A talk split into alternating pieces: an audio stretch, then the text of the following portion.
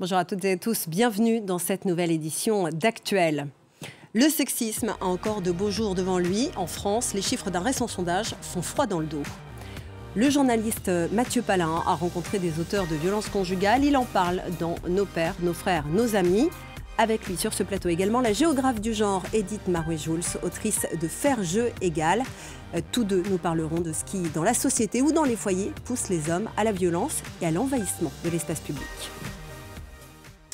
Le sexisme se porte bien, beaucoup trop bien. En France, un récent sondage dévoile que 37% des femmes ont déjà subi un rapport sexuel non consenti et que près d'un tiers des hommes affirment qu'il faut parfois être violent pour se faire respecter. Les précisions de nos collègues de France 2. Femmes et hommes sont-ils traités de façon égale? 9 Français sur 10 estiment que non. Les femmes subissent toujours des comportements ou des remarques sexistes, notamment dans la rue et les transports, le foyer ou encore le monde du travail. Sur le plan des violences physiques, sexuelles ou psychologiques, plus d'une Française sur trois a déjà vécu un rapport sexuel sous la contrainte. Même si les inégalités sont très majoritairement reconnues, la situation ne semble pas changer. Le Haut Conseil à l'égalité entre les femmes et les hommes préconise donc 10 recommandations, un plan d'urgence de lutte contre le sexisme. Parmi elles, augmenter les moyens financiers et humains de la justice, réguler les contenus numériques pour lutter contre les stéréotypes ou encore rendre obligatoires les formations contre le sexisme par les employeurs.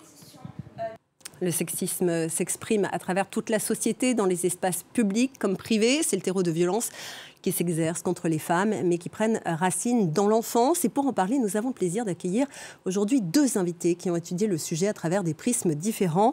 Edith Merveille-Schulz, bonjour. Vous êtes euh, géographe du genre, fondatrice de l'AROB, c'est l'atelier recherche observatoire égalité.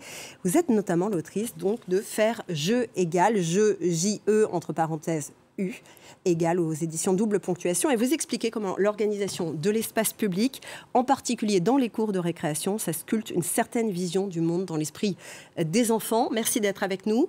Mathieu Palin, bonjour. Vous, vous êtes journaliste, romancier et vous avez signé euh, Nos pères, nos frères et nos amis. Euh, vous avez rencontré des auteurs de violences conjugales. Vous avez essayé de comprendre comment ils en sont arrivés là. Merci à tous les deux donc d'avoir accepté cette invitation. Alors, ces thématiques sur euh, la place des enfants euh, dans euh, les jeux, dans les cours de récréation, et puis les violences conjugales, a priori, ça semble très très éloigné. Et pourtant, quand on lit vos travaux, on réalise qu'il y a beaucoup de choses en commun. Les violences, d'abord, qui sont dues à la reproduction d'un modèle, que ce soit familial et ou social. Est-ce que c'est effectivement ce que vous avez constaté, Edith Marouy-Jules Oui, on peut dire que plus que de la reproduction, c'est de la production de la ah. production. C'est à la fois un modèle euh, familial, pas uniquement d'ailleurs, un, modèle social, sociétal, et peut-être aussi parce que euh, c'est quelque chose qui est, peu travaillé, euh, en tout cas questionné, dans les sphères éducatives. Et vous, Mathieu Palin, c'est ce que vous avez observé également dans votre travail, votre rencontre avec ces hommes? Oui, parce que hum, ces hommes, bon, ils, ils sont passés à l'acte violent. La plupart de ceux que j'ai rencontrés, il n'y avait pas de doute là-dessus. Euh, mais quand on commence à ouvrir les dossiers et qu'on regarde d'où ils viennent, on réalise que, alors très souvent, ils ont rencontré en effet dans la famille déjà la violence, euh, avec euh, un père violent ou un climat familial qui était déjà régi par la violence, mais aussi de manière plus globale et dans la société, on a suivi en tant que mec beaucoup aussi de, clichés, d'injonctions à la virilité qui conduisent de manière indirecte vers la violence. Mais c'est des injonctions contradictoires parce que d'un côté on leur dit sois fort, sois, euh, présent, soit hmm. fais-toi respecter, puis d'un autre côté en fait on les punit quand ils passent à l'action euh, physiquement quoi. Oui et c'est pour ça qu'ils étaient complètement perdus. Euh, ils, ils, ont l'impression d'avoir tout bien fait comme on leur a dit, en ayant suivi la voie royale pour être un homme. Euh, donc, euh, pas pleurer, euh, pas montrer ses sentiments, tout garder en soi, être capable de, répondre par la force quand on se sent méprisé, humilié, insulté. Et là, on vient leur dire, en fait, monsieur, vous avez rien compris, il faut tout changer. Et d'ailleurs, quand ils arrivent dans ces groupes de parole, en fait, ils comprennent pas, ils, se sentent, ils se ressentent comme des victimes, en fait. Oui, alors là aussi, il y a, y a, la proximité avec le mouvement MeToo, parce que c'est des hommes que j'ai rencontrés entre 2018 et 2022.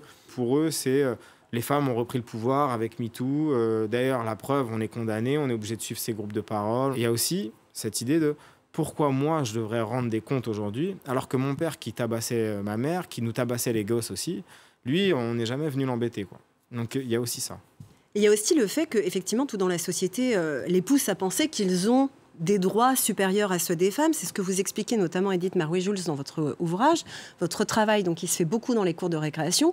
Vous a observé et vous dites, en fait, on laisse beaucoup plus de, place aux garçons alors qu'on a l'impression de faire de la mixité. Oui, et euh, je pense que euh, ce qu'il faut bien comprendre, c'est que le processus aussi de disqualification, en tout cas inégalitaire, c'est aussi la survalorisation des garçons et des vrais garçons et donc vous l'expliquez très bien en fait. Le problème c'est pas les garçons, c'est ce qu'on projette sur ce qu'est un vrai garçon et en miroir ce que doit être une vraie fille. Alors justement, on va regarder un, petit extrait d'un documentaire euh, sur votre travail. Ça a été tourné au Lila, donc en banlieue parisienne, et on va voir comment ça se passe, la répartition des espaces dans la cour. Regardez. Le seul endroit où on peut accéder sur le plateau, des fois, c'est derrière les cages de but. Quand on joue à chat, on peut passer là, là, là, là, là, là, là, derrière les cages. D'accord. Et après, on fait ça. C'est pas très, très égalitaire. Vous vous rappelez ce qu'on avait dit, ce que c'était l'égalité aussi? C'était de partager, d'avoir les mêmes droits. Est-ce que vous pensez que les autres enfants, de temps en temps, ils voudraient avoir de l'espace ici? Oui. Les autres enfants euh, pourraient avoir de l'espace euh, ailleurs dans la cour. Vous reconstruisez, vous réorganisez ces cours de récréation. Mais ce que vous dites, c'est aussi que l'espace public, finalement, dans la ville, c'est aussi un peu le reflet de ce qui se passe dans la cour de récré. C'est le, reflet sur le fait que euh, les filles, hein, les petits jeux de filles, hein, comme les petites quotidiennetés des femmes ensuite à l'espace public, ne fassent pas sujet. Mais aussi l'incapacité à comprendre qu'elles peuvent faire nombre, qu'elles peuvent faire groupe. Est-ce que l'école, euh, c'est un miroir finalement d'un monde adulte, d'une société ou un espace de changement sociétal. Et si c'est le cas, alors il faut travailler la relation fille-garçon. Il faut travailler euh, la question de l'inégale valeur, il faut lutter contre le sexisme et l'homophobie qui est son pendant euh, direct. Euh, Mathieu Palin, quand vous voyez cet extrait, est-ce que c'est une prise de conscience pour vous? Est-ce que vous réalisez qu'enfant, peut-être que vous, en tant que garçon, vous aviez effectivement plus de place et que les hommes que vous avez rencontrés expérimentent et, n'en prennent pas forcément conscience clairement? C'est indéniable. je pense que en fait, le temps passe très vite entre cet âge où on est en CE, CM1, CM2 et l'âge où on commence à se mettre en couple, c'est-à-dire 15-16 ans. Et euh, c'est cette, dans cette période-là qu'on doit apprendre justement l'égalité. Et euh, euh, d'ailleurs, dans ces groupes de parole, le travail maintenant est principalement concentré sur les jeunes hommes qui sont déjà passés à l'acte et sur les jeunes parents, parce qu'ils savent que euh, c'est peut-être sur cette population-là qu'il est encore possible de corriger un peu le tir, et aussi que euh, bah, à 19-20 ans, quand on a déjà connu la justice, peut-être qu'on peut être encore en capacité de changer. Il y a aussi la réaction des femmes en miroir, c'est-à-dire que beaucoup de, des compagnes de ces hommes, pendant très longtemps, n'ont pas fait, et c'est l'un des points que vous soulignez derrière euh, Edith c'est qu'en fait, dans cette construction de l'espace, les filles se définissent un peu par la négative, par l'évitement. Vous dites d'ailleurs dans votre livre qu'il ne faut pas reporter le poids euh, sur les filles en leur disant tu n'as qu'à t'imposer. Quand vous êtes une fille et que vous devez prendre votre place euh, en face de dix garçons qui déjà sont habitués à occuper l'espace mais sont légitimes aussi pour le faire le terme s'imposer, ça veut dire qu'on consent collectivement à ce que notre société soit basée sur un rapport de force. Comment ça se fait que ce corps social qui représente 52% d'une population, 52% d'une école, les petites filles, elles ne fassent pas visibilité, elles ne fassent pas sujet, elles ne puissent pas amener hmm. justement leurs questions et leurs espaces à elles et, on le retrouve au, bout de la chaîne justement des violences, euh, avec un passage à l'acte et parfois un féminicide, qui est très souvent lié justement à cette idée que euh, la honte suprême, c'est qu'une femme m'ait manqué de respect. En, me trompant, en allant, en allant voir quelqu'un d'autre, en me quittant, c'est une incapacité à accepter l'autre comme pouvant faire ce que nous, on s'autorise à faire.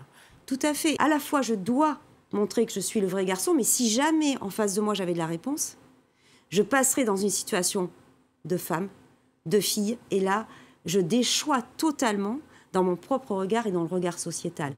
Alors, il existe tout de même euh, d'autres voies pour euh, déconstruire les carcans de la masculinité, promouvoir de nouveaux modèles plus égalitaires. L'Europe a lancé un projet pionnier à Barcelone. La mairie euh, propose ainsi un atelier pour les futurs pères pour qu'ils embrassent pleinement leur nouveau rôle.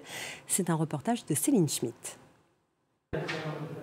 tous seront bientôt papa. Chaque jeudi, la mairie de Barcelone les invite à repenser leur masculinité à travers une dizaine d'ateliers.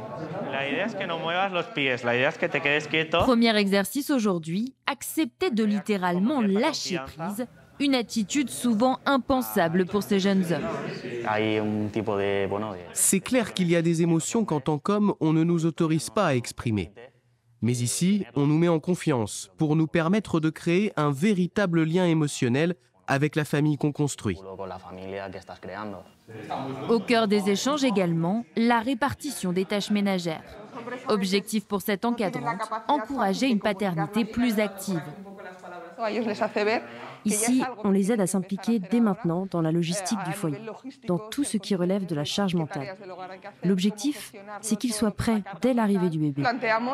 On les aide aussi à sauter le pas et à envisager la possibilité de prendre un congé parental ou aménager leur temps de travail.